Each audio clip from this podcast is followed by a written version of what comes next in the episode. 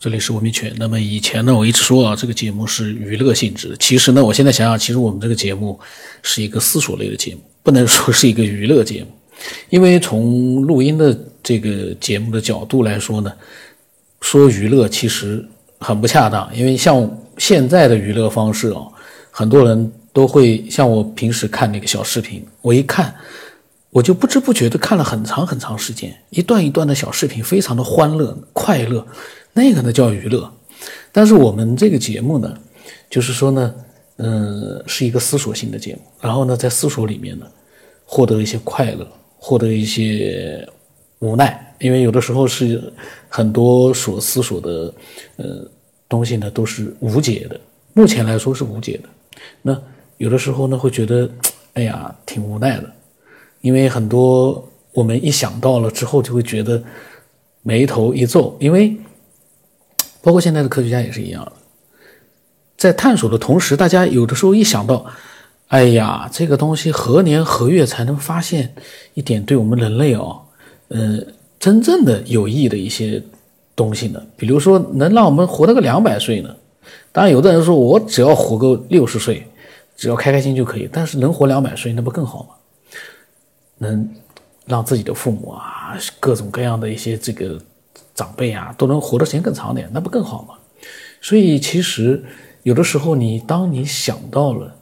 呃一些东西的时候，你会觉得这个世界呢，确实是有一种人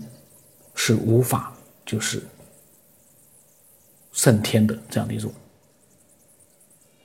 感觉。就说人定胜天啊，其实人真的在某一个角度上来说，真的到现在。连那个天的边还没摸到，就不要说胜他了。有时候你你仔细想想看，无垠的宇宙里面，现在马斯克说要到火星上去了，然后从火星上，呃，可能是不是会发现一个，嗯，可以让人去移民的这样的一个外太空的一个殖民地？然后再你再一想，这整个的宇宙到底有多大呀？一颗火星，只是那宇宙里面的一点点的、一点点的、微不足道的那么一颗小小的星球，而我们人类呢，生活在一个在宇宙里面可以说是几乎没有任何痕迹的这样的一个地球上，就像太阳，太阳。对我们来说，那多伟大的一个存在啊！没有太阳，那就是没有地球我们的一个生存的环境了。但是太阳在宇宙里面，你除了太阳系之后，太阳其实也跟地球一样渺小的，就是说微乎其微。当你去想到这样的一些事情的时候，那个视野你会发现，让你会越来越恐怖。所以这个时候就更加体现出像马斯克这样的一些人啊，他们的伟大之处了。他们好像无所畏惧一样的，他们要现在已经把那个登陆火星的，好像这个飞船啊之类的，都已经制作出来了。前两天我看见他们马斯克他们那个新闻里面有那个图片，说是用不锈钢的宇宙飞船把它发射过去。那么一开始可能发些是设备过去，要飞很久很久的时间，才能到火星上。具体要飞多长时间，到时候我来查一查。那么也就是说，对他们来说，月球已经是一个嗯不足不值得一提的这样的一个目标了。他们的目标是更远更远的火星，而火星相对于我们所所身处的这样的一个宇宙来说呢？又是那么一个渺小的存在，但是尽管如此，对我们人类来说，我们就从征服火星开始，可能就类似于当年的征服大海一样大航海时代一样，可能就开创出一个征服宇宙的开始。这个也很难讲啊，以后说不定我们到另外一个星球上去，就跟现在。类似于有一种类似于飞机这样的一个这个飞行物，可以让我们随时的进入到到另外一个星球上去，都有可能。未来说句实话，一切都有可能。但是，我刚才听前面讲到，能让我们多活两百年多好，因为人的寿命是有限的，包括马斯克也是一样。所以他现在的目标是火星，是他可以做到的一件事情。而对我们普通人来说，他的这样一个目标，你要到什么时候才能实现？人的一生就那么短短几十年、一百年。也就是说，从理论上来说呢，很多东西都会实现，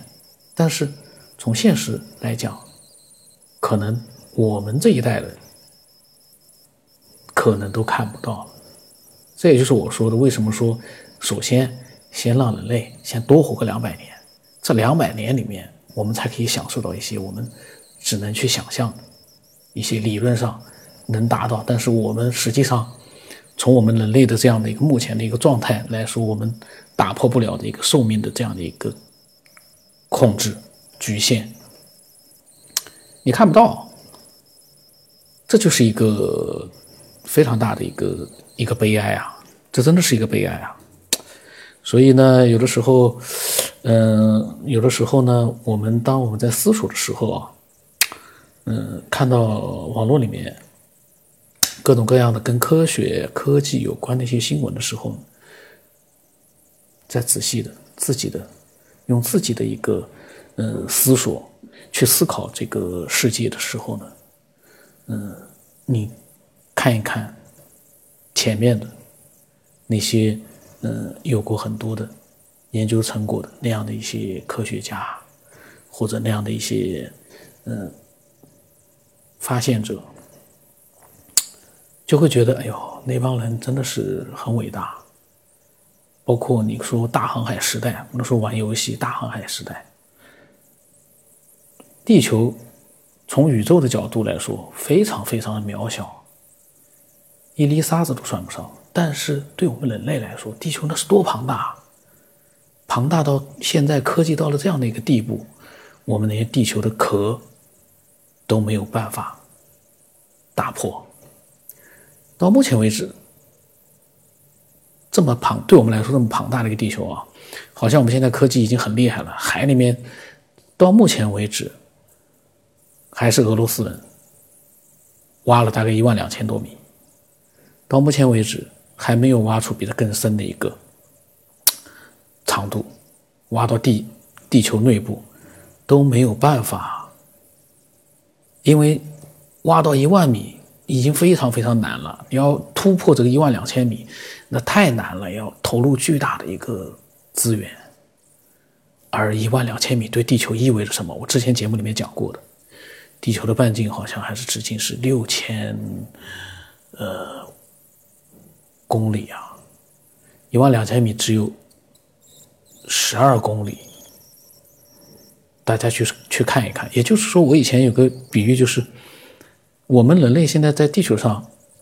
往内去挖掘的这样的一个程度，就相当于是我们玩的一个篮球，用那个小小的针针尖挖了一个小小的坑，就是那样的一个程度。也就是说。地球很渺小，但是我们人类跟这个渺小的地球一比的话，我们又更加的渺小。地球的内部，很多人说是这样那样那样那样地核什么什么，那个其实，嗯，到目前为止都没有去经过一个真正的一个证实，因为你这么大一个地球，你只是在表皮上面挖了一个小小的坑而已。你能真正的去，嗯，确定我们的地球内部到底是什么样子？地球内部是不是还有另外一个世界？这个都很难说了，是不是还有另外一个世界？这个都真的是很难讲。灵魂是不是都聚集在地球的内部？这一切都是一个不解之谜啊！而这一切。到现在为止，需要因为人类需要研究的东西太多了，又要去外太空，然后呢又要在海里海里面去发现深海的一些奥秘，在海里面到现在为止也没有深入到海底去，因为造海里面还有一个压力的问题，你没有办法深入到太深的一个位置。也就是说，我们现在一方面在探索太空，一方面海里面、地里面，我们都没有，就是说有一个非常呃深入的这样的一个。呃，探索成果，但是呢，科学家很厉害，他们嗯，用各种各样的方式呢，嗯，去研究地球内部到底是什么样的一个情况，也有可能是八九不离十，因为现在的科研手段还是很先进的，只不过目前先进的一个科研手段还不能让我们真正的深入到地球内部。这是非常遗憾的事情，也是很奇怪的一件事情。就是现在已经发展到这样的一个高科技了，为什么我们人类对地球内部的探索，嗯，始终好像就是停滞不前？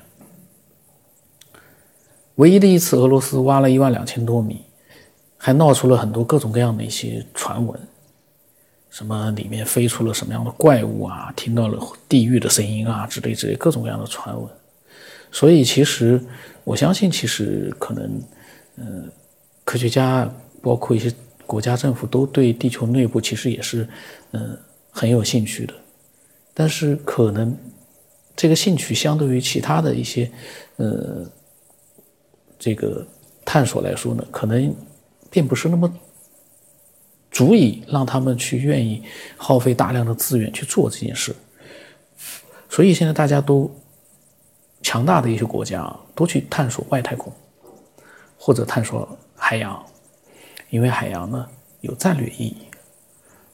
从国家的一个角度，他们去做一些呃这样的有战略意义的事情，但是其实真正的科学家，呃，一定也有很多。想去探索地球的内部，因为我们就生活在地球上，我们连自己地球的内部都没有去探索，那也是有时候想想也是有点说不过去。但是呢，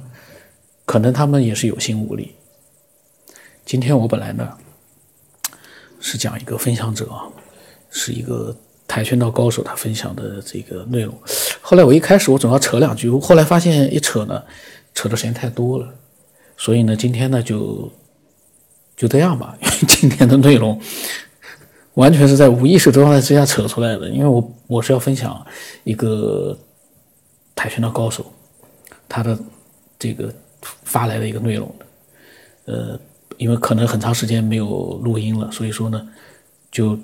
不知不觉的就瞎扯了这么长时间。那么我的微信号码是 x 五三四七八五八四五，呃，微信的名字呢是微信的名字啊。我自己也忘了，反正这个号码，如果说打的对的话，微信的名字就是青城太子。